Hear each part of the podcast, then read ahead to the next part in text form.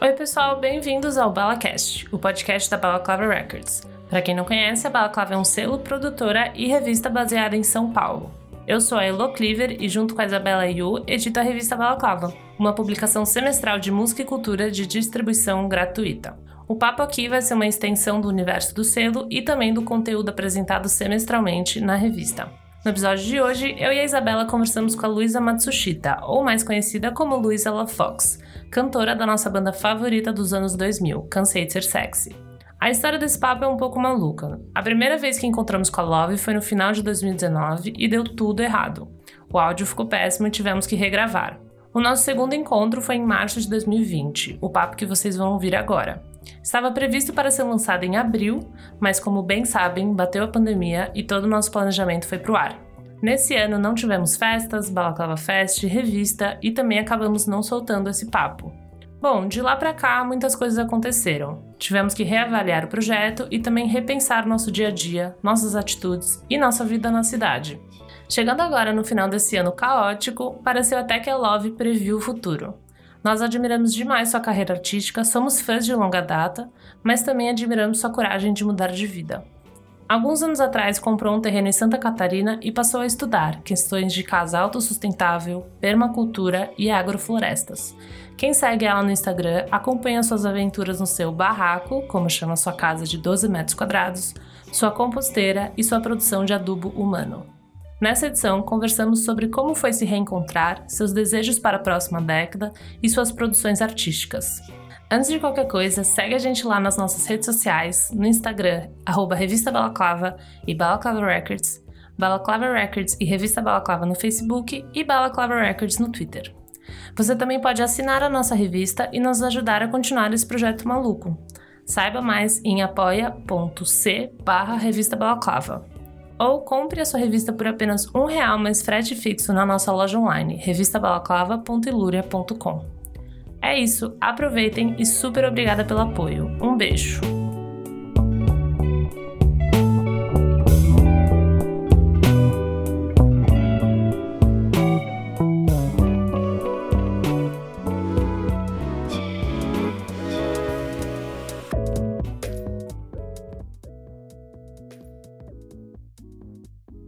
Bem-vinda! Muito obrigada, gente. Muito obrigada por estar aqui. Eu adoro a revista Balaclava. Fofa. E os festivais Balaclava.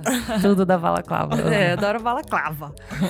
Meu, antes de qualquer coisa, eu queria contextualizar a galera que tá ouvindo. É, a gente entrou em contato com a Luísa no ano passado, quando vocês se apresentaram no Popload.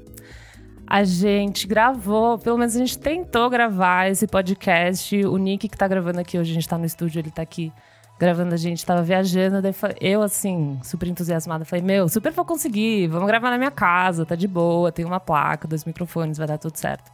Enfim, no dia foi uma loucura, Mercúrio retrógrado, sei lá. Era, mas era. Era pesado. E fora a Paulista, com aquele a monte Paulista. de antena.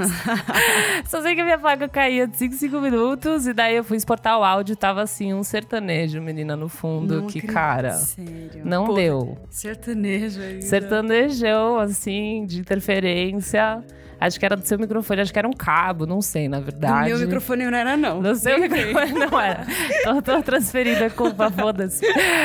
Mas, meu, mandei pra todo mundo, quem manjava de áudio, todo mundo falou, cara, não dá pra, não dá pra tirar isso. Enfim, você, anjo que cai do céu, topou gravar de novo. Muito claro. obrigada. Eu escuto muito podcast e quando tem alguma entrevista que, que tem a pessoa no microfone no estúdio e o o entrevistado tá por telefone é muito chato. É chato. Essa, essa questão de áudio atrapalha demais é o entendimento. Assim, dá até né? um desinteresse, né? É, dá total. Daí eu não quero ninguém assim. desinteressado se eu estiver envolvida. Tudo perfeito. Não, eu fiquei preocupada. A gente, tipo, ah, às vezes a gente pode dar um, algum pulo. Falei, putz, é melhor refazer. Vamos Também tentar é. refazer e sei lá. Enfim. Também Inevitavelmente, acho. acho que a gente retoma alguns papos, mas também também passou-se um tempinho, então outras coisas aconteceram, a gente consegue, tipo assim, falar Sim. sobre outras coisas. E da última vez que a gente gravou esse podcast também, a Love Fox tinha acabado de tocar no Pop Load. E dessa vez a gente tá gravando no dia 8 de março, Dia das Mulheres. E ela acabou de participar do Festival Girls, que teve 75%, ou 100% de equipe feminina. E... Não, é assim, ó, a equipe técnica do, do palco, né, é 70% feminina. E aí, e eu não cheguei a, a ver por, por trás do palco, que eu tava participando dos talks, que é tipo uma mesa de discussão, assim, umas palestras, mais ou menos. E no backstage, aonde eu olhava, tinha mulher e alguns homens pontualmente que é o que a gente vê normalmente no inverso, né? Invertido. Uhum. Eu já participei de muitos festivais de música e nunca fui inserida num, numa situação dessas. E aí, assim, é, eu me senti muito, foi muito diferente, assim, sabe? Em outro elemento. Parecia que eu tava em outra dimensão. e todo mundo meio que do, do risada, e, e todo mundo relaxada e leve, sem nenhuma máscara, uma armadura. E, e assim, talvez quem escuta. E aí eu postei bastante sobre isso. Hoje eu acordei chorando. Pense, comecei a postar, falei, não, eu tenho que postar sobre isso, né? A gente tem que fazer questão uhum. de falar dessas coisas. E o seu tema foi muito interessante, né? Construindo o futuro, um novo mundo para o futuro. Como, como rolou esse papo? E aí? Então, é, é, tinha uma, uma mulher indígena né, que tem uma, uma realidade bem diferente de todas nós, uma mulher trans e uma mulher que é ativista negra, gorda, completamente fora dos padrões, né, de Hollywood, assim. Uhum. E foi muito bom estar nesse grupo, assim, sabe, é, com essas mulheres. Eu fiquei até intimidada no começo, tipo, pensando, nossa, né, o que, que eu vou fazer lá? Mas mas aí o que eu, o, a minha parte que eu tava falando era sobre essa mudança que passou, uhum. que, eu, uhum. que eu fiz na minha vida, né? De de sair da cidade, ir pro mato, aprender a construir, aprender a, a viver uma vida mais simples, né? E, e dessa transição, acho que isso deve interessar bastante gente da cidade, né? Total. Porque, porque assim, eu não sei se a gente comentou sobre isso, mas da outra vez que a gente conversou, mas existe uma certa resistência com as pessoas bem urbanas em relação à construção natural e esse mundo de faça você mesmo sustentável, que é essa resistência com a estética, né? Que é aquela coisa mandala. Uhum. É, white dreads. De humanas, assim. Pera. White, white dreads. tipo, pessoa branca com dreadlock. Uhum. E para mim isso foi um meio que um... Ah, tá bom, vai, deixa lá. E é legal porque a gente... Mas a gente não sabe como que o nosso vai ser feito, né? Tipo, a sua construção. É, a sua, o que você vai fazer, você só vai saber fazendo. Uhum. E aí o meu é bem, não é mandala, não é essa linguagem, né? E aí eu acho que o, o público que tava lá se relaciona mais com esse lado do que esse que a gente tá mais acostumado a ver, o, o bicho grilo clássico, né? Total. Uhum. Eu sou um bicho grilo assim. Indie. Glamourosa. Indie glamour. Trabalhada no Memphis. Entendeu? E, bom, só pra explicar também pro pessoal, me conta da sua, da sua casa. Como você, desde quando você está construindo ela, ela está em desenvolvimento e em que momento ela está no, agora? Então, é que eu, eu comecei a me interessar. É, assim, em 2014 a banda já tinha 11 anos de atividade, né? E, e a maior parte desses anos muito intensa, muita turnê, né? Muito, muito tempo fora de casa, viajando. E aí, em um momento, foram duas coisas. Uma que a gente sempre falava que o câncer era zoeira, e aí eu tava com 30 eu falei, nossa, eu quero fazer uma coisa que eu leve muito a sério. Aí eu comecei a procurar o que era essa coisa. E a outra coisa é que todo o lixo que eu usava, eu comecei a, a meio que sentir que eu tava carregando um, uma cauda, assim, um vestido longo de, de, de, cauda. Ainda mais em viagem, tour, é né? É muito uma loucura. lixo, é, é muita lixo. garrafinha, é muito descartáveis, assim, uhum. né? E aí começou a, a, acumular isso na minha cabeça, cada lixinho que eu deixava, mas era bem meio doentio, assim, de como eu tava lidando, assim, né?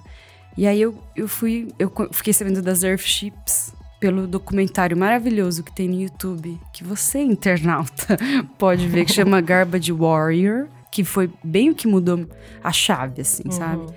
Que é sobre esse arquiteto que constrói essas Earthships comecei a googar, vi que ele dá curso, fui lá fazer o curso. Na época eu morava nos Estados Unidos, era mais fácil. Aí é um mês de curso, é, de manhã aula teórica, tarde construção. E aí eu comecei, aí começou. Aí depois disso fui estudando permacultura, me, apro me aprofundando nesses conceitos, e aí querendo praticar, né? E na cidade é mais difícil, uhum. né? Inclusive, na cidade, assim, as pessoas me perguntam, ah, como que eu posso viver uma vida mais sustentável na cidade? E aí eu acho que, já vou deixar uhum. o meu ponto de vista nisso, é, o que eu acho que, que mais impacta é você organizar um grupo com seus amigos e, e, e se relacionar com algum, algum grupo de agricultores próximo de onde você está, que sempre vai ser um pouquinho longe, né, que é no campo, e organizar uma compra em conjunto. Uma compra em conjunto, porque isso é, você acaba comendo mais sazonamente e dá um apoio para os agricultores, assim, para eles eles têm aquela tranquilidade que eles vão vender o produto deles, não fica aquela correria e aí você come o que vier. Eu acho que é uma forma legal também da gente se reeducar, né? Mas aí Ai, eu vou perdendo os fios das A sua casa. A casa. Ai, gente. Ah, tá. E aí eu me mudei pra lá comecei a fiz esse tipo um barraco de obra e é lá que eu tô morando, né? Uhum. É, não é uma coisa para a vida inteira, porém é, um, é uma casa que tá me ensinando muitas coisas.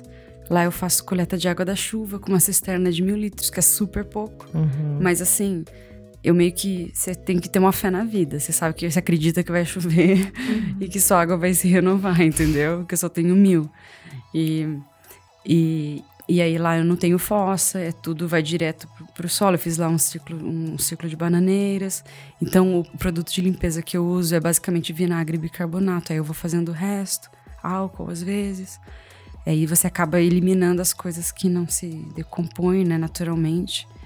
Porque, por exemplo, cloro, essas coisas acabam com a, com a vida micro, uhum. micro micro. E, e, aí eu tenho banheiro seco e aí essa é a minha casinha, entendeu? É uma casinha que custa um, um, um, custo de vida muito baixo, que é basicamente conta elétrica, né? Uhum. E tô aprendendo muito nessa casa, inclusive a ter paciência, assim. Porque é uma, a paciência é uma. Ai, tá. A paciência é uma coisa quando você tem, você meio que fica rica imediatamente, assim, porque você pode esperar pelas coisas. Não precisa, ai, eu preciso disso pra ontem. Imediatismo, assim, é. né? E é maluco, assim, que eu lembro. É, no último ano você começou a postar mais no Instagram, assim, pelo menos é eu, que eu fui voltei, acompanhando é. mais, você voltou. E eu me surpreendi como é, tipo, muito lindinha, assim, sabe? Também que você falou de desmistificar essa coisa do, do da mandala. eu falei, caramba, tipo, é lindo, tipo, é lindo. A da sua, sua, sua privada é linda, tipo, tudo é mó bonito, assim, que é, tipo, umas cores bonitas e tal. Eu falei, caramba, é muito massa mesmo desmistificar essa coisa do sei lá, né? É. Ah, tudo bem cada um ter sua, cada pessoa ter sua preferência estética, né? É que o que predomina são é o bicho, bicho, grilo, é bicho grilismo clássico. Total. E, e, mas é engraçado que aí eu vou, você acaba morando lá no mato, né? Minhas amigas de lá, e aí você acaba participando. Quando eu me vejo, eu tô na, numa roda de obsidiana das pedras, sabe? Aí eu tô lá. Eu tô, Inevitavelmente. Eu, eu tô vivendo na mandala. Entendeu? Total, é. É uma tô, vida de mandala. Mas tudo bem, é legal. E antes, antes dessa virada, antes de você começar a estudar, você tinha, sei lá, preconceito também? Tipo, com white people, dreadlocks, ou, sei lá, pessoal muito bicho grilo? Como era a sua relação? Ai. é, é que a gente a gente tem muitos preconceitos, né, na Lógico. vida. Assim, cada vez eu espero diminuir cada vez mais, mas a gente tem umas resistências, assim, a gente coloca muitos rótulos, inclusive na gente, que a gente se impede de, não se permite colocar um dreadinho. não, não, gente, sério, eu já tive permanente, eu já tive cabelo de todas as cores, já raspei. Alisei nunca, porque não precisa, mas dread eu nunca vou ter. Dread é foda. dread é meio foda, assim. Mas assim, tá, quem tem, tá, entendeu? o mundo tá aí para cada um existir. Mas a pergunta era se eu tinha preconceito. Eu tinha, uma, eu tinha uma resistência. Uma resistência. Uma assim resist... como todo mundo que vive na cidade, né? Sei eu tinha lá. essa resistência, Normal. Sim. Eu tô trabalhando nela ainda, aparentemente. Total. Eu conta um pouco assim do cansei. A gente conversou na nossa última na nossa última conversa, no nosso último encontro sobre esse reencontro do cansei que vocês tocaram no upload. Então só retomar um pouco esse sentimento e toda essa trajetória, assim, de como foi se reencontrar, assim, Ai. e os próximos passos também para dentro de 2020. Próxima década. Próxima oh, década. Ai, gente. É. Duas décadas de incêndio. É, a gente começou em 2003. É, eu fiquei meio chocada que eu dei um Google em vocês. Eu falei, meu, 2003? 2003. É muito barra, assim, A Billie Eilish tinha dois anos. Ela tinha. Meu Deus do céu. Então, ai, foi tão legal. A gente. é, foi muito legal. A gente tem um relacionamento muito bom, né? Eu e as meninas. O que não sei hoje em dia, nós somos quatro pessoas: eu, Carol, Ana e Luísa, minha xará. E. Foi muito divertido, assim. Parece que a gente voltou e continuou, sabe? Quando a amizade boa é assim, né? E aí a gente ensaiou em São Paulo por uns quatro dias. Cada uma a gente assinou, a, a, a, ensaiou in- independente, assim, cada uma no seu canto. E elas juntas, porque elas moram em Los Angeles, né? Uhum. Ensaiaram lá. O Rodrigão, que tocou bateria, que é um cara que, que mixou todos os. Acho que quase todos os nossos discos, então o cara conhece muito bem a gente. E, e aí a gente chegou no palco achando que a gente é velha e experiente, achando que a gente já tá assim, ai tá, é um show. Mais um show. Entendeu? E assim, um parênteses, o último show que a gente fez foi em 2014, em junho. A gente fez uma turnezinha na China. Antes disso, a gente tinha feito o Big Day Out em 2014 e desde então a gente não tocou mais. Né? Caramba, A gente até fez umas músicas, uns negócios pro programa da Ellen Page na Vice. A gente fez uma musiquinha de abertura para aquele programa. É, a gente fez umas coisinhas aqui e ali, assim. Não lembro agora o que a gente fez, mas bem pouco. E, e aí chegou antes do show, a gente, a gente tava falando que tem uma amiga que tem aquele dizer assim, por fora bela viola, por dentro pão bolorento. Nossa, eu não conheço. Tem esse dizer, tá? Exi- Ele existe. A Billie, as pessoas da, da, geração da Billie Eilish não conhecem. Mas se você gostou de Miss Kitty, provavelmente você sabe do que eu tô falando. Não, aí a gente... Tem uma amiga nossa que ela achava que era... Bom, se você... Existe esse, esse famoso dizer, é bem popular. Por fora bela viola, por dentro pão bolorento. Só que Aham. pensou, nossa amiga, que ela falava assim, por dentro... Pombo Lorento. Como se fosse um pombo chamado Lorento. E aí a gente tava tudo pombo, lorento. lorento. Aí, porque assim, a gente tava todo mundo por fora, assim, eu tava deitada no chão. Meio que, né, aparentemente, quem se tivesse, tirasse uma foto, falava, nossa, como a Love tá relaxada. Mas eu tava me cagando. Você tava com um assim. look chiquérrimo, camadas mil. Camadas mil, muito maravilhoso. Camada, é. E por dentro tava o pombo. O pombo lorento. lorento. e tava todo mundo pombo. A gente fala que a gente tava tudo pombo. Mas aí na hora do show, assim. Demorou um pouquinho pra eu pegar no tranco. Aham. Mas. Ai, foi muito bom. Foi muito bom. E foi bem diferente estar no palco em 2019, né? Tipo, 2014 já era muito diferente, né? É, a política, a gente não tem como não dar mensagens assim, sabe? A gente tem que, sei lá, eu sinto que toda oportunidade que eu tenho, eu tenho que me posicionar e, e trazer alguma coisa boa, né? Trazer alguma coisa de esperança para as pessoas, alguma coisa assim. Então, o show foi mais assim. E a gente realizou, realizou um grande sonho de ter um telão. Tudo. Foi, Foi- perfeito. Foi tudo, né? O telão. o telão, na minha cabeça, foi meio que um quinto integrante, assim, sabe? Foi total, é verdade. E quem fez foi o Rafa Eriksen, que é um documentarista que faz vários documentários sérios. Aí ele fez aquele telão, mas ele faz, ele fez o ilegal, o radical e outras coisas. Planos. Então tem planos, mas a gente Não pode falar. Ai, gente. Você já não podia falar no Então, passado continua não podendo falar, então é isso. Então, gente. A gente fez umas músicas já. A gente já tem umas demos prontas. Ai, que tudo, Nossa. hein? Então vai rolar. Discos, shows, chance chance. É inter- interessante, porque quando a gente parou em 2014, na verdade eu que pedi essa pausa, assim, que eu queria me reencontrar. Entendeu? Eu queria. Eu, eu comecei a tomar ayahuasca, a consagrar ayahuasca. Foi um momento de muitas coisas, né? Não, eu, lembro que eu, eu, eu, eu tinha esse desejo, mas eu não dava muita atenção pra ele, que era um desejo meio assim, ah, gostaria que o câncer voltasse a ser o que era antes Uhum. que era um hobby. Porque tava, tava com um pouco de pressão, assim, no Cansei. Porque era o nosso único trabalho. E aí tem uma demanda diferente, entendeu? E aí eu pensei, nossa, seria muito legal se a gente voltasse a fazer o Cansei do jeito que era antes, sem, sem pressão, sem ter que fazer... Sem ter que lotar tal lugar ou tal lugar. Fazer porque a gente quer se divertir, entendeu? E aí a gente... Acho que a gente tá meio... Nesse momento, todo mundo agora tem uma, tem uma vida completamente Além. diferente. Tem emprego, tem isso, tem aquilo. Então, se voltar a fazer uns shows vai ser pra zoar mesmo. Ou pra ficar pombo. Uma mistura dos dois. É engraçado, vocês, tipo, esse sentimento, porque ficou bem grande. Vocês viajaram em todos os lugares. É engraçado que é. Esse não era o. o que acho que quando você tem uma banda, você quer que seja grande, né? E no final você chegou lá e você falou, putz, calma aí, vou dar dois passos pra trás aqui e sacar outras coisas da minha vida, né? Tipo. E realmente acabou e você quer que seja um um adendo, né? Eu acho isso um jeito interessante de encarar, assim, a banda, né? Que ficou meio grande, assim, teve um, um frenesi e deve ter sido uma loucura. É que foram 11 anos direto. Então acho que é meio normal você falar, ah, seria legal se Totalmente. isso fosse a, o hobby. Quero pensar em outra coisa. É. né? Vocês viajaram demais e tal. Eu lembro que na época eu até, eu até lia horóscopo e eu falava, ai gente, isso não aplica pra mim, porque horóscopo meio que tem a ver com uma rotina, né? Ai, quando você sair do trabalho, você vai não sei o quê. Eu falava, nossa, nem o horóscopo se aplica à minha vida. E não dava pra ter uma planta, não dava pra ter ter. o Fabinho, É meu gato. Impossível. Não dava, né? Aí não deu, né? É. Mas foi, foi- Não, gente, mas foi maravilhoso. Não, lógico. A gente já assim. tocou na, em Samara, na Rússia, um show de graça. A gente tocou no Marrocos. Né? Uhum. Babado. Muito foda.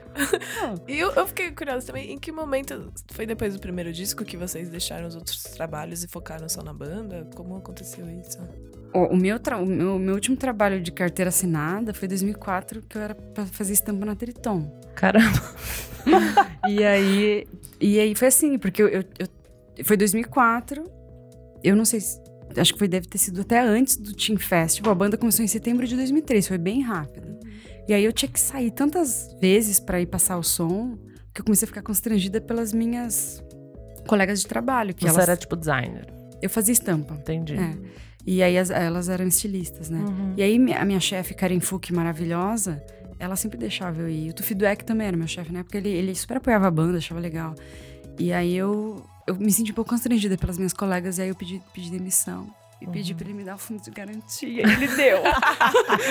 e ele deu. E ele falou: ah, se você precisar voltar, se não der certo a banda, pode voltar pra cá. Que Ai, tudo! Super. Ap- ap- é, é, ap- apoia as artes. Apoia Fuck. produtores locais. É, é. Mas aí deu certo, não tive que voltar lá. Que tudo, hein? É. E daí começou a loucura. Aí, não, aí a loucura mesmo. Bom, já tinha começado, né? A gente, tá, a gente tocava, a gente fez o. A gente tocou no. A gente tocou bastante no, no Brasil, assim. Só que aí, no fim de 2005, a Sub Pop assinou com a gente. E aí, em julho de 2006, a gente fez a primeira turnê internacional com o Diplo de headliner. Que loucura. A gente, o bonde do rolê abria, a gente tocava no meio e vinha o Diplo.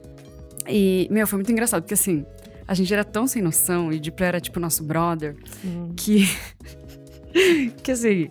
É óbvio que ele era a pessoa que fazia mais dinheiro, né? Ele era o headliner. E ele nem era tudo. Ele não era o que ele é hoje, óbvio. Ele hoje é assim, né? O mais. O mais- David Guetta. É, o David Guetta. Hoje eu, Ele é, 100%. David hoje em dia ele é o David Guetta. Mas aí, na época, ele. A gente dominou o busão. O busão de turnê tinha 12 caminhas. Vocês viajaram tudo junto? Tudo junto. Ah, meu Deus. Tinha 12 caminhas e a gente, tipo, já chegou, botou a mala, é meu, esse é meu, esse é meu. Ele ficou com o, do- o último do chão. A gente ia lá, Gente. chegava, a gente não sabia o que era, tipo, camarim, um rider de um, rider de outro. A gente começava a comer tudo, entendeu? Desses Brasil. Ah, nós. E, e aí, e ele, e ele tranquilão, assim, ele era ele foi muito tranquilo, foi ótimo. Tipo, super querido, sabe? Aham.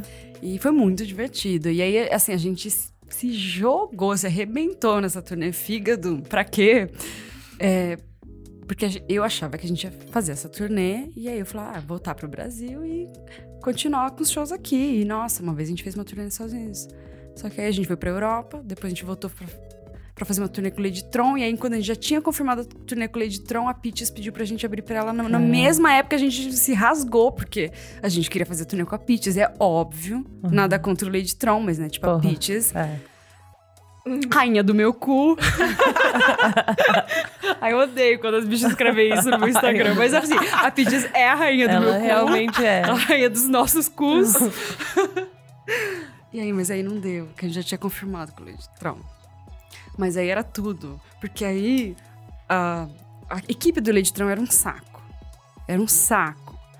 É, ou de repente, bom, eles eram bem chatos, porque eles, eles ficavam lá horas lá passando som, aí a gente tinha tipo 20 minutos pra montar nosso palco passar o som. Então, aí a gente ficava todos com o pombo, a flor da pele, a gente ficava tudo a flor da pele, então a gente bebia muito Jägermeister pra Meu lidar com o pombo. E aí a gente tocava o terror, e aí no final dessa turnê, tipo, a Mira e qual que é o nome da outra? Ah, do Lady Tron, elas são super Centradas. elas são super, tipo, uma coisa David Judge, assim, bem Uhum. minimalista. Ah, tá. Elas são bem secas. Sei. No final, elas estavam até dando uns pulinhos. tipo, Se tava divertindo. dando uns pulinhos, assim, tava... Tava bem... é que... É que... É que, velho, teve, teve um show que perderam o, key, o, o, keyboard stand. Aham, Foi- o X, assim. O negócio A que estante coloca... de teclado. estante de teclado da, da, da Ana. E aí ela, ela tocou com um. Foi em Los Angeles esse show. Ela tocou no Hollywood Bowl. Ela tocou com uma, uma tábua de passar roupa. No Hollywood Bowl. E aí, que tava Meu no camarim. E aí, gente, a gente falava assim: nossa, essa tem que ser. o seu keyboard stand pra sempre, é muito bom. Imagina, você vai num show e a pessoa tá É com uma usando. tabona. eu, eu me apaixono nesses momentos, eu vejo, entendeu? Eu falo, nossa, pra sempre. Que loucura. E mudou muito. é, como que foi pra vocês entrarem num selo? Tipo, mudou totalmente, então, a relação de vocês com a banda e a estrutura, né? Então deu uma, uma virada, assim. Porque Sub Pop é tipo. Já era grandona, hoje é uma, um puta selo, né? Já era? Já tinha essa, esse nomezão? Então, na época, quem tava na Sub Pop, eu acho que era tipo Beach. Não sei se Beach House já tava, dessas bandas que a gente ama hoje em dia. assim. Sei. Tipo, eu sei que depois que a gente entrou, a maior banda que eles tiveram foi Fleet, Fleet Fox. Sei. É isso que eu não Fleet Foxes. Foi, foi, foram Bem eles. grande, é. Grande, né? Tanto é, grande, né? Não, é, é que sabe o que é, é que é engraçado que É. quando a gente começou a fazer show lá, eles tinham tipo 12 anos de idade. E eles, não- e eles iam nos nossos shows, mas eles só viam a passagem de som porque eles não podiam ficar lá vendo. Porque eles Gente. eram menor, menor de idade. E aí, e aí depois a gente viu eles tudo de barba. Eu falei assim, gente, eles são tipo dois. São uns nenezinhos que estavam lá na passagem Olha de você, som. a tia do, do- A tia do rolê. Do, do rolê indie. Engraçado. É, não, então, mas não mudou muito. A gente nunca se Uhum. profissionalizou, assim, Total, sabe? né? Foi vindo com o tempo. Hoje eu sou uma, uma mulher super profissional, entendeu? Hoje eu sou. É o profissionalismo, né? Mas uma coisa que aconteceu foi que, ao- olha só como a gente, as pessoas aqui no Brasil ou amavam ou odiavam a gente, né? Era tipo coentro, cansei de ser sexy. Não tinha um meio termo, assim. Não. E aí, e aí é, alguém falou pro Mike Arm, do Mudhoney, falou assim, meu, cara, vocês estão entrando numa furada pegando essas minas. Porque, né, bom, ah, as pessoas eram super maldosas. E falaram, essas minas não sabem fazer nada. Gente. E aí, eles armaram... um- aí o, o Mark Arm, que trabalha, não sei se ele ainda trabalha, né, mas ele trabalhava, tipo, no... é, ele trabalhava num departamento da, da Sub Pop, é, quando as pessoas fazem pedido online, ele ia lá, pegava os discos, colocava no, Ai, na caixa. envio. É, ele que fazia esse trabalho. Eu, eu, a gente já. A gente sempre se via lá. E aí, ele contou essa história pra gente. E aí, a Sub Pop marcou um show nosso. A, a, a Cat Solan, que é a diretora do clipe Let's Make Love, veio pra cá com a equipe pra fazer o clipe de Let's Make Love no Minhocão. E aí, antes disso, eles pediram pra gente fazer um show que a gente fez, sei lá, numa cidade do interior de São Paulo, pra filmar o show. Aí eles mandaram o show pra pra ver se era uma bosta. Igual eles estavam. Tinham do falado céu. que era. E aí eles adoraram o show e tudo continuou como, né, planejado. Mas rolou esse babado. Entendeu? Muito estranho. Escroto também. né? Super É, escroto. Estranho é uma palavra leve. Não, super escroto. Mas assim, acho, acho meio engraçado. Não, agora é, agora que deu tudo certo. Não, e na para. época a gente não sabia que tava rolando isso. Aí quando a gente chegou lá, eles falaram. Aí eles contaram, Hum. entendeu? Porque até então eu tava achando assim, ah, que legal. Eles querem ver um show nosso, porque eles estão lá, a gente tá aqui. Ah, que Bora- bom. é. né? Vamos fazer uma coisa legal. E a gente fez como sempre. Nossa. Boatos. Bom, eu vou puxar do, da, do outro, da nossa última pauta. Tá. Que eu tinha mandado as perguntas pro Twitter, e aí vamos voltar àquela pergunta que uma, uma menina chamada Internauta. Untouched falou. Que eu sempre fui uma esquisitona e me sentia mal por não se encaixar. Depois do CSS, taquei o foda-se e comecei a me sentir bem por ser esquisitona. Como você se sente em relação a empoderar uma galera antes mesmo dessa palavra entrar na moda? Sua relação com esquisitonas sempre foi assim, foda-se, vamos fazer o que a gente quer. Antes do feminismo, sei lá, terceira onda. Feminismo de Instagram. É feminismo de Instagram.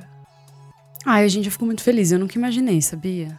Eu discoteco bastante. Sempre vem alguém falar que a gente ajudou muito, sabe? É, e a gente nunca teve essa missão, né? Mas eu acho que só o fato de alguém meio que se ver representado é muito importante, né? Dá, meio que te. Meio que. Aí você. Às vezes é difícil a gente se permitir certas coisas. E você vê lá uma pessoa esquisita que podia ser sua amiga da escola, que não sabe falar direito em entrevista, tipo, não sabe, né? Tipo, e aí você se identifica e fala, também posso. Ah, eu fico muito feliz. É... Então, olha só, gente, sério, quando eu tinha, eu tinha 13 anos, não tinha, eu não via nenhuma japa fazendo o que eu queria, batendo um cabelo, entendeu? O meu pai me deu o CD da Vanessa May. A Vanessa May é uma, uma, uma chinesa viol- viol- violinista. Só que assim, era o que eu tinha. Era a Vanessa May. entendeu? E. Então eu fico, é, eu fico feliz, assim, de. Eu, eu nunca imaginei mesmo, mas eu, eu consigo entender. E fico, fico muito feliz de, de ter feito isso por alguém, assim.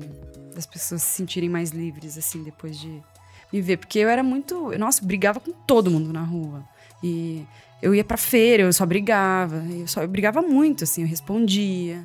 As pessoas falavam, gritavam lá em Campinas, é drag queen, não sei o quê. Na escola era bullying, me chamando, sabe? Mas isso me deu meio que uma força também. Tipo, ah, é? Só que isso é desconfortável e tira um pouco sua energia. Essa coisa do, do 100%. sempre combatendo, entendeu? Mas eu sempre fui riot. Foda. E eu acho que também, também se não tivesse rolado, sei lá, os, os três CDs antes, tipo, a gente não estaria falando sobre isso agora também, né? Tipo, de ter. De- das pessoas se sentirem mais livres, se sentirem confortáveis. E eu acho que também é um espaço, sei lá, os festivais serem esses espaços que as pessoas se sentem confortáveis. Tipo, eu posso ser esquisitona mesmo, posso usar meu look doido, tipo, posso beijar, sei lá, sou um menino gay, posso beijar meu namorado. De acolhimento também, né? Eu acho que isso é algo que é, as pessoas têm que se ver no palco pra elas conseguirem também, sei lá, ver, nossa, tudo é possível, tipo, tá tudo certo, sei lá. É. Eu acho que quando, é aquilo que eu falei, né, do backstage se- quase 100% feminino. Como a gente nunca viu aquilo, é difícil de imaginar, né? A gente tem que. é, fica mais fácil de imaginar a gente no contexto que a gente já viu aquilo acontecendo, assim. Uhum. Quem que você vê como ref, assim, quando você começou e até agora, assim, que você olha e fala, nossa, tipo, essa pessoa tá fazendo e dá um pouco de força, assim, pra você, você acha? Pra mim, na minha época. Ai, gente, era meio gru- o grunge. Pode Eu olhava pro grunge, assim. Só que era, é muito branco, né? O Muito. grunge. É bem distante, assim, da nossa realidade do Brasil, assim, né? Uhum. Mas pra mim, era tipo Daniel Jones do Silverchair usando aquela camiseta Nobody Knows I'm a Lesbian. Era, era Courtney Love. Eu, na época, infelizmente, não, não conhecia Bikini Kill, não conhecia El Seven. Era mais o grunge, assim. Era a Courtney, é, Courtney Love, já falei. Era o Nirvana. É, mas hoje... É, mas assim, eu acho que é aquela coisa. Eu fico imaginando a minha sobrinha, que hoje tem, sei lá, sete anos. Eu falando pra ela, ai Marina, eu lembro da primeira vez que eu participei de um festival e tinha esse monte de mulher trabalhando. Ela vai falar, ai tia, que saco, você sempre fala essa história. Hoje, hoje é assim, é normal.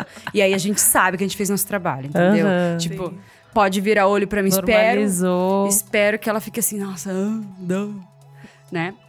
É, mas eu, eu acho que a gente vem meio que, que trilhando, assim, né? Construindo esse caminho, aí as pessoas vão pegando e vão indo, porque hoje tá. A, a discussão é bem. Ela é aberta, ela é um assunto. A gente fala disso, né, abertamente, eu acho muito importante. E eu, não- eu não sei, assim, não- apontar uma pessoa, mas o movimento todo, essa coisa que a gente vê na mídia social, de ver vários corpos de Uhum. biquíni, disso, daquilo, eu me sinto. Eu, me, eu, eu moro na praia agora, né? Uhum. E assim, eu, eu me sinto mais à vontade Uhum. de ficar assim, do jeito que De eu quiser, boa. sabe? Totalmente. E, e, é, e isso é por conta desse movimento, dessas mulheres com todos os corpos diferentes expondo, assim. Uhum. E eu, eu agradeço muito, porque isso, a liberdade delas, é, ela aumenta a minha liberdade e a Uhum. minha permissão, assim. Então, é, vale muito a pena, eu acho. Então, essa coisa do feminismo de Instagram, eu acho que vale a pena. Total. Principalmente quando você vem de um espaço de diversidade, assim, É. né? Você conseguir visualizar, pra mim também, tipo, corpos, ou além de, de. Tudo bem que eu sou branca, mas além de extremamente magros, assim, né? Sim. Tipo, já dá um panorama muito mais real do que, que a realidade é e o que, que você pode ser, né? Sim. Tipo, se sentir calma. Acho que além de tudo me deixou mais calma, assim, né? É. Isso é muito bom. Que nem você falou do, do Girls. É. Você fica, tipo, no relax, você fica mais calma. Ai, gente, que bom, né? A gente. Que delícia. Que bom que a gente tá vivendo Credo, nessa que época. delícia. Que. Acho, eu acho que talvez um pouquinho. Quantos anos vocês têm? 25. É, de, de poder meio que trilhar por esses momentos diferentes da humanidade. Uhum. Ela é interessante também. Eu acho legal que, que eu passei, assim, por esses momentos diferentes. Uhum. Tudo bem. Meio, é. Mas é maluco que hoje a gente fala de bandas de meninas e, sei lá, primavera, né? Você já tem diversos festivais que se propõem a fazer gender equality. Você tem, sabe, tipo, diversas bandas Mitski, Mitski, Soccer Mommy, todas essas minas fazendo som que até pra mim, pra Yu, que a gente é nova, tipo, quatro anos atrás, sei lá, não era uma realidade. Hoje é, tipo assim, o básico, sabe? Que é maravilhoso, né? É. Mas é muito louco como as coisas mudam rápido. É. Eu imagino pra você, quando vocês começaram, eu cansei. Era, tipo, um surto coletivo, assim, tipo, era muito diferente. É, e é, eu tava até comentando, falando com os meus pais, assim, eu acho que a gente fez turnê num, num momento muito bom. Que era um momento que não tinha smartphone. Então as pessoas não estavam loucas da selfie, tirando foto toda hora. Eu lembro a primeira vez que me pediram uma selfie, foi em 2000 e... 2013. Foi no Chile. Caramba. Falou, ai, posso tirar uma selfie com você? foi no... Foi no é, como é que é? Vamos sacar uma selfie. Aí, pô, As palavras É. americanizadas. e aí. E, e a gente fez turnê numa época que, assim, tinha Wi-Fi um pouquinho aqui, dava pra conversar com a família pelo Skype. Wi-Fi no Starbucks, assim. É, tinha, né? puxa. Tinha um boquinho, e, e foi um momento que, assim, eu lembro que aquela coisa da Islândia, lá do, do- da fumaça, que todo mundo meio que parou na Europa, que não dava pra é voar. verdade. Isso a gente já meio que tava. não tava tão ativa. E aí o. Esse monte de coisa terrorista, de noia, não era tanto na época. Então foi uma Aham. época ótima de fazer turnê. A gente, tipo, arrasou, assim, no momento, sabe? Nasci em 84 pra isso. Nossa, hoje é. Tudo é um terrorismo, né? Tipo, coronavírus, sei lá, tudo relacionado a viajar, dá medo. Tipo, avião, sei lá, né? Muitos todo- desastres naturais. É. É. tá mó nóia, assim. Tipo, o negócio da- das filas. Antes era bem mais tranquilo. E era engraçado que eu- a gente começou a assistir Top Chef, né? Que começou, sei lá, em 2004. A gente assistia no nosso iPod, o clássico. A gente tinha um jeito de pegar, de passar, e era, uma- era do tamanho, assim, de um bottom. Que a gente assistia Top Chef em turnê, entendeu? E a gente comprava aquele splitter do... do- e a gente assistia junta, assim, juntinho, assim. Top Chef. Do tamanho de um, de um bis cortado no meio, uma barrinha em cima da outra. era um quadradinho. Tempos mais simples. É. Tem até um- uma iniciativa, é, acho que é de Londres, do Reino Unido, que chama Key Change, que na verdade são mais de 200 festivais ao redor do mundo que assinaram um tratado para ter equidade de gêneros nos festivais até acho que 2022, assim. Eles estão meio que trabalhando nisso, tem festivais grandes. E é meio que esse tipo, com- compromisso que pelo menos dois anos eles vão ter que mudar isso. Esse ano também eu li muito sobre um, um outro negócio que os, festi- festivais como os Leeds, Reading, Latitude, Wire assinaram um acordo para eliminar o uso de plástico até 2021. Ai, que bom. Então, além da. tem questões em pauta, assim, que vão, vão mudar. É, é realmente essa coisa. Eu lembro de ver nos venues, no- nos, nos lugares que a gente tocava, depois do show, sei lá, eu ia lá, tomava um banho, vol- sei lá, né? No final, quando já acenderam a luz, a gente tá descarregando, tirando as coisas de lá. Muito lixo no chão. muito plástico, assim, muito, muito, muito. É muito lixo mesmo que é gerado nessa indústria.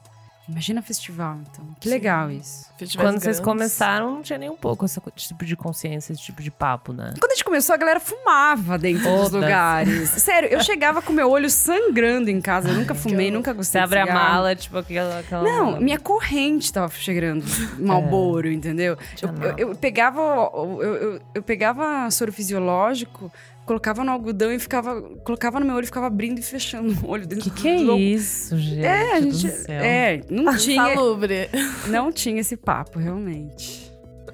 Ó, eu acho que qual que é a palavra que vocês mais escutavam na escola? A minha era globalização. Ai, globalização. E vocês? Nova ordem mundial, assim. E vocês? Cara, eu acho que tinha um papo bem grande do aquele reuse, recycle, assim, Uhum. realmente, assim, era reciclagem. Reciclagem. Era uma reciclagem, tudo era reciclagem, Tá. reciclagem. Tipo, Sim. na, quando eu tava na escola, tipo, pararam de usar o copinho, sabe, de plástico. Era Uhum. tipo assim, bora ser mais consciente, eu não sei. É. Acho que assim, todo mundo ficou mais, mas tem várias coisas que a gente não leva em consideração, tipo avião, né? Tipo, várias coisas que são. Coisas uma- grandes, né? Coisas Que grandes. A gente se foca no glitter, mas... É. Né? Então, sei lá, eu não sei como que isso vai mudar de maneira efetiva, assim, se vai fazer alguma diferença. Mas é, só de ter consciência, tipo, eu também, eu assino uma caixa de orgânicos que chega na minha casa toda semana. A ideia é mega legal. Eu não vou mais no, no mer- supermercado quase, assim. Que Daí eu me legal. sinto mais melhor, mas sei lá, né? Se isso, tipo, Faz muita diferença Faz diferença no- na, na quantidade, assim. Não, mas pros produtores, assim... Ah, pra galera que produz, totalmente. É, isso com faz certeza. é, eles ficam muito felizes. E, e se as pessoas tivessem essa noção, assim, que a escolha de onde você compra suas coisas tem um impacto muito grande. É, é, os agricultores falam, que mais funciona pra gente é compra coletiva. Uhum. Então, organiza uma compra coletiva. Você sabe, é- eu acho que é, é um assunto mais importante do que, tipo, o glitter. Uhum. Sabe? É que as pessoas agora estão odiando o glitter. é Tudo o bem, eu acho que glitter faz. Sim, faz sentido também, mas é aí que você vai riscar o seu, sua linha de limite. Compra, faz uma compra coletiva, vai ajudar muito. Uhum. Porque é aquela coisa, né? Se o campo não planta, a cidade não janta. Totalmente, Né? né? Uhum, 100%, A gente esquece. Eu queria ouvir um pouquinho, que a gente conversou também da última vez, mas um pouco a sua relação com arte, né? Porque acho que muitas pessoas não conhecem que você também é uma artista visual, você faz quadros maravilhosos e tal. Então, quando que isso começou? Se é algo que esteve sempre presente também na sua vida, ou se se intensificou, assim, nos últimos anos? Ah, isso sempre foi presente, né? Eu sou autodidata, virou um emprego, né? E eu, tra- eu trabalhava, quando eu tinha 17 anos, eu fazia ilustração para Glória Calil, aí comecei a fazer frila de ilustração e tal.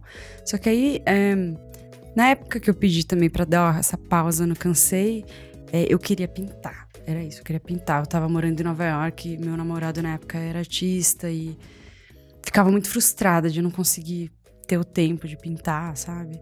E aí eu me joguei na pintura depois da pausa. Na verdade, foi o primeiro lugar que eu me joguei, assim. Uhum. E aí fiz umas exposições, fiz um, fiz duas exposições. E aí no final acabei vendendo muito, tudo que eu fazia eu vendia. E até hoje tem gente meio que esperando assim, né? Que aí como eu fui construir lá, é meio que você precisa se dedicar pra pintar, não é só Total. você, ah, você tem duas horinhas, deixa eu lá Vou fazer um pintar quadro. quadro, não. Entendeu? Não rola. Mas é. Na verdade, era uma coisa bem séria essa coisa. Eu tinha um negócio com essa. Ah, eu preciso fazer uma exposição, uma exposição. E eu começava a chorar loucamente. Assim, era um negócio muito mal resolvido pra mim. Uhum. E aí eu fiz, relaxei. e- Passou. E, e eu tomei um tempo sem pintar, mas aí eu faço uns trabalhos de direção de arte.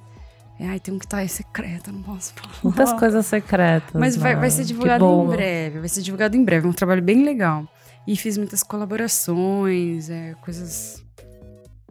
Coisas é, bem legais, mas eu- o que eu gosto é de, é de pintura mesmo. Uhum. E aí eu tô, eu tô abrindo, eu tô participando, eu tô abrindo uma escola de agrofloresta, Que tudo. que vai começar em setembro as aulas. É, o professor é o Namastê Messerschmidt. Namastê é o nome dele mesmo, tá? Ele não, é- não é o Love Fox dele, é o nome de batismo. E ele, ele é um super professor, assim, ele começou a estudar com 12 anos Uhum. e já plantou muitas florestas pelo mundo todo, assim. Então ele que é o professor, ele e aí ele sempre chama algum outro, vai chamar algum outro professor para adicionar. E, e eu vou contribuir com os meus talentos, assim, para a escola, né? Fazer a parte visual e tudo que eu puder, porque eu, é o que eu, o que eu acredito muito, minha nova paixão, né? Uhum. Mas aí, bom, e aí no meio de tudo isso eu planejo voltar a pintar também. Tudo. Tenho algumas perguntas rápidas, assim. Tá, bate- ping-pong. Bate-bola, bate-bola, jogo rápido. O que você anda ouvindo nesse último mês? Ai, não é nada novo. Billie Eilish. Mas sabia que eu Quando a gente se encontrou, você não sabia Eu não, eu não era. sabia quem era Billie Eilish em novembro, em outubro, mas eu gosto da Billie Eilish. Você descobriu que você gosta dela. Eu gosto dela e aí eu gosto, estavam fazendo um comparativo assim, por exemplo, que elas estavam, ela e a Lizzo estavam concorrendo, concorrendo a vários Grammys, né? Tava, verdade. E aí eu ouvi alguém dizendo isso, achei muito pertinente, que a Lizzo, ela tá meio na nossa geração assim, né? Tipo, se se impondo, lutando, e a Billie Eilish tipo, parece que ela já incorporou esses valores, ela simplesmente ah, ela é simplesmente é. e eu, eu acho, que faz muito sentido, né?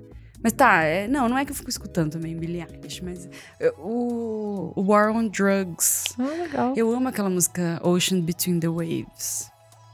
Eu amo eh, Real Estate. Você me apresentou Jason, que me lembra Ah, é umas coisas do Real Estate. Ai, eu escuto tanta música. Tô super empolgada pro disco novo da Letrux que eu participei, mas não é só porque eu participei, é porque eu gosto dela mesmo. Você participou de uma faixa? Uma faixa. Cantou. Cantei, cantei. É, tô empolgada pra escutar. Eu Falei pra ela nem me mandar a faixa, porque se vazar, eu, eu espero, eu tenho paciência agora. Que agora eu encontro. sou, agora eu sou Eu tenho- adulta. Eu tenho paciência. Ai, gente, tá. Então vou, vou ser pontual. Tem uma música do Glass Candy que chama Naked City. Que assim, pra quem é velha, tô brincando, pra quem gostou do elétrico quando ele aconteceu, essa música satisfaz todos os desejos. Porque é, é assim, é, né, a gente gosta da, da música que a gente escutou quando a gente ia pra balada. E assim, eu tava com saudade do elétrico. E essa música, assim, amo. Tem a Diane Coffey, Não conheço também. que ela tem uma música I'm Not Ready to Go, que é perfeita. E, e eu tô fazendo aquela minha, minha coletânea. Nossa, faz tempo, né, que eu tô fazendo a minha coletânea alto astral. Que, bom, eu vou. Pretendo lançar com todas essas músicas no Spotify, assim. Tudo. Eu ia falar, bora fazer uma playlist, então. É, Tudo. Vários moods, eletro. é, o mood é alto astral, né? Alto tipo, música astral. boa pra fazer faxina, Go- Tudo. né? É aí, aí você sabe que funcionou. É, qual é o melhor show da sua vida que você viu? Grinder Man. Nick, Nick Cave. É, é a Ah, banda do Nick Nick Cave, Grinder Man. Peraí. Ai, Nervosa. não, e o go, gente, o gossip. Você é muito fã, né? É verdade, você gosta. Não, gente, o gossip, porque é a gente, maravilhoso. a gente. Não, eu vi eles várias vezes. Na época do Standing in the Way of Ah, Control. tudo, é. É, foi nesse disco que eu vi várias vezes. E. Ai, é muito Você maravilhoso. conheceu a, a Beth Diddle, não é? Sim, É sim. Eu conheço ela e a gente fez, fez show juntas. E, e o gospel é muito, é muito incrível ver aquele show, porque é, são três pessoas no palco, né? Hum, pode Então crer. era, era só o Nathan na guitarra com dois pedais e a Hannah na bateria e a Beth, tipo, Arregaçando. destruindo tudo! Ai, é muito bom. Vozeirão. Então é. é, é. E, e o Grinder Man, eu eu gosto do Nick Cave porque ele, ele é poeta, né? Eu acho que antes, antes que pra ele, não sei se ele. Eu considero ele um poeta antes dele ser um Uhum. cantor.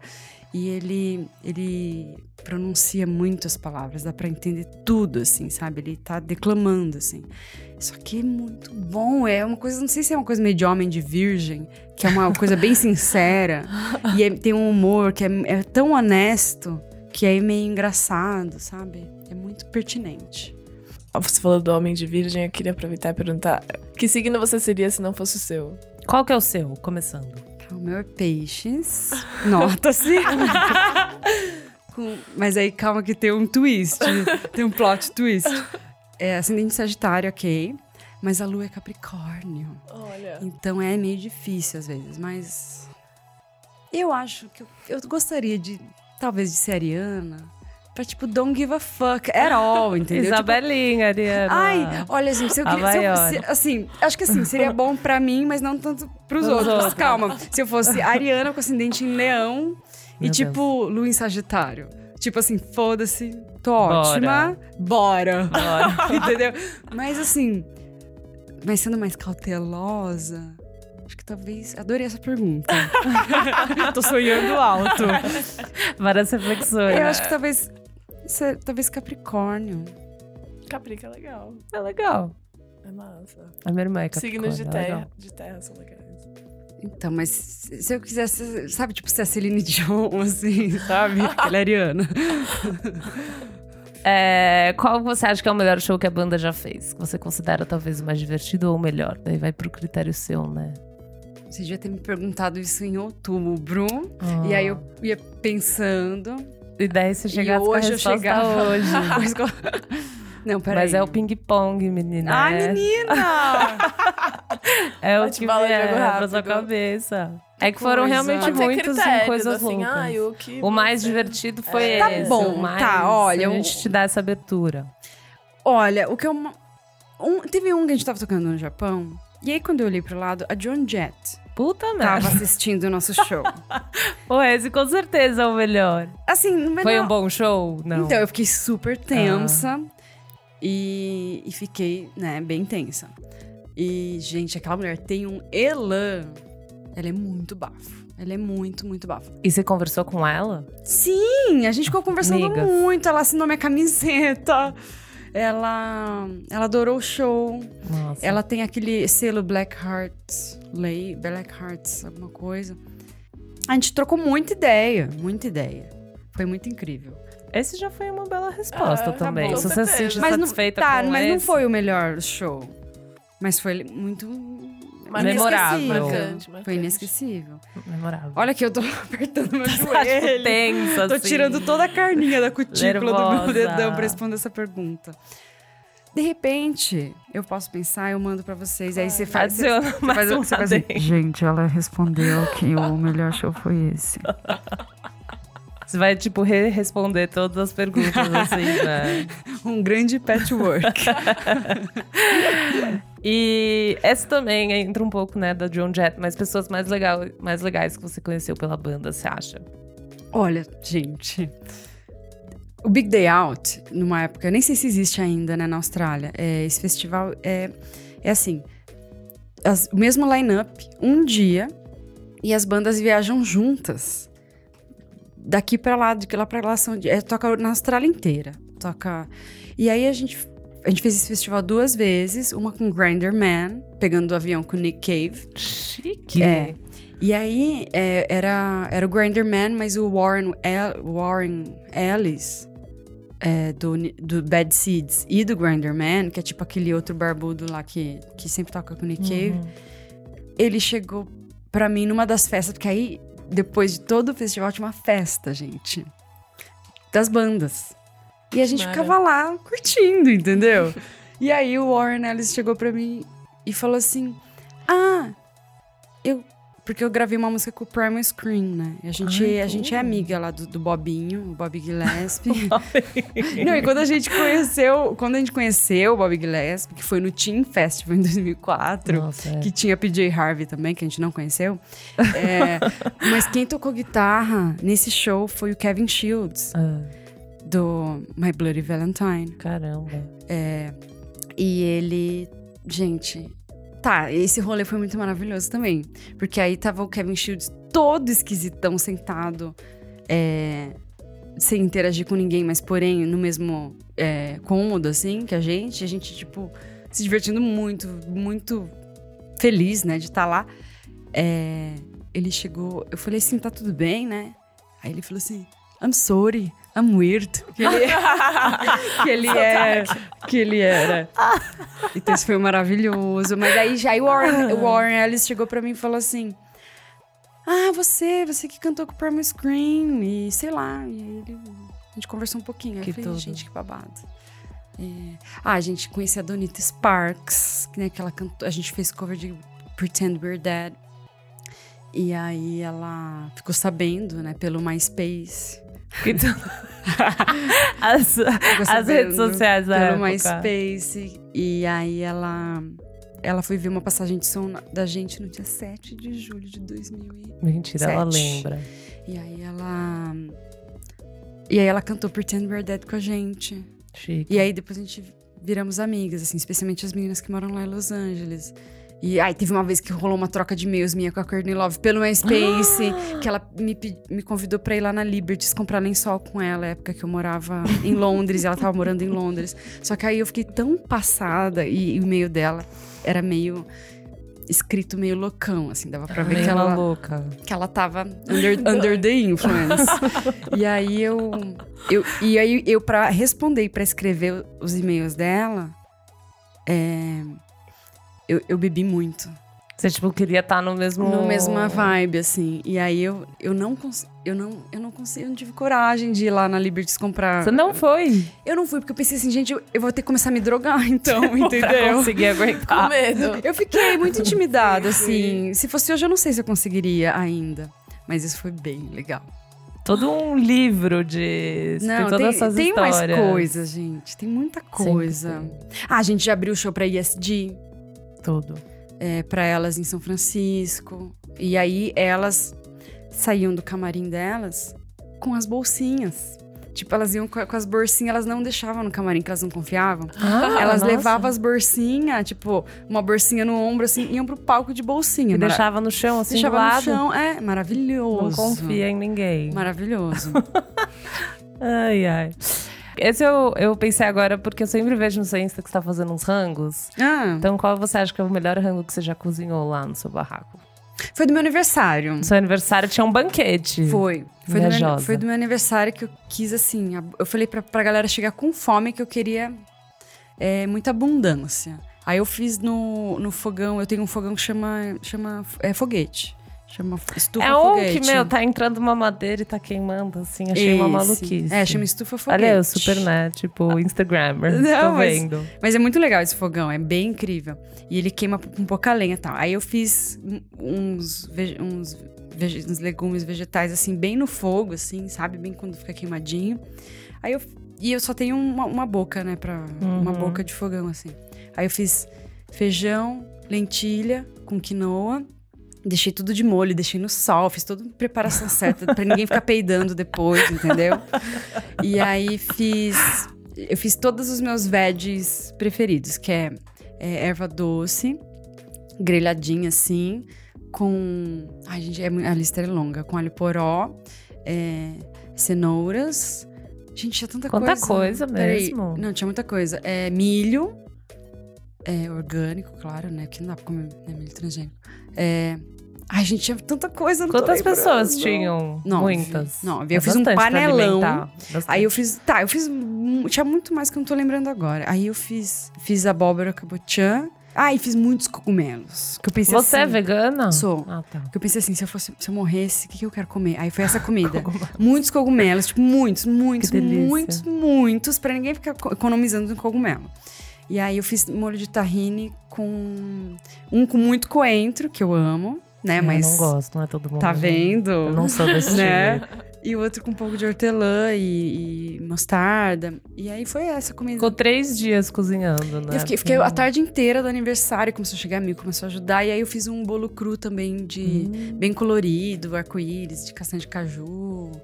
E, e foi muito bom. E aí a gente tomou a luá, que é um fermentado brasileiro. É um tipo um kombucha, mas é tipo um fermentado brasileiro que é de com abacaxi e gengibre. Não alcoólico é alcoólico? Não alcoólico, mas também. Aí eu falei assim, gente, eu não tô mais Cadê a bebendo. Deriti? Ah, você não Eu, bebe. eu falei, não tô mais bebendo, mas tragam bebida pra que eu possa beber. Entendeu? Aí Aquela coisa, ah, tá. Eu não Aí- compro mais. É. E então, foi, ó, foi essa comida. Que Tudo. delícia. É isso, então. Acho que temos. Temos. Temos tudo. Muito obrigada. Obrigada, viu, gente, adorei. Dá um recadinho, então, se você tiver algum recado, onde as pessoas podem te seguir, se você quiser que elas te sigam, né? Lógico.